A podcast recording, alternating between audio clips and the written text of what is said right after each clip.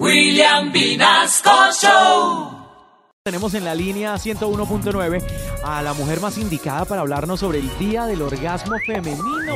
Uy. Esperancita Gómez, buenos días, bienvenida a Candela, cosa bella. Vea eso. Era el día del orgasmo. Hablando de partidos esta mañana. Ah, ve. Juepucha, qué rico y juepucha.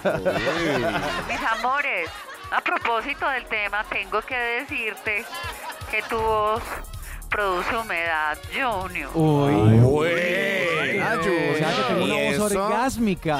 No, porque cuando hablas llueve, juepucha, y qué rico y juepucha. Esperancita, entonces, mientras le llovizna, cuéntenos qué opina usted sobre el Día del Orgasmo Femenino. Opino que le falta difusión. Mejor dicho, en un día de fiesta patria, la gente coloca la bandera en la puerta de la casa, ¿cierto? Sí. Porque entonces hoy no colgamos los calzones en la puerta.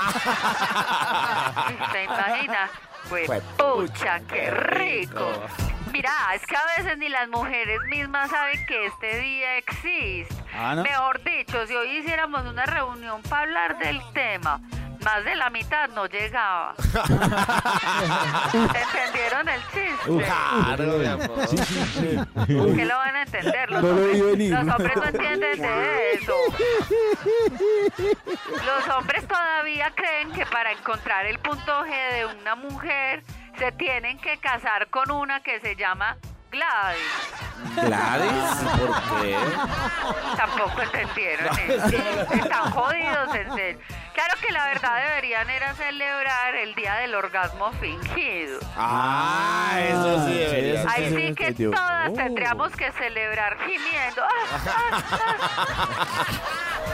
Porque es que todas algún día hemos tenido que hacerles creer a los hombres que nos hacen felices, solo para que nos dejen dormir.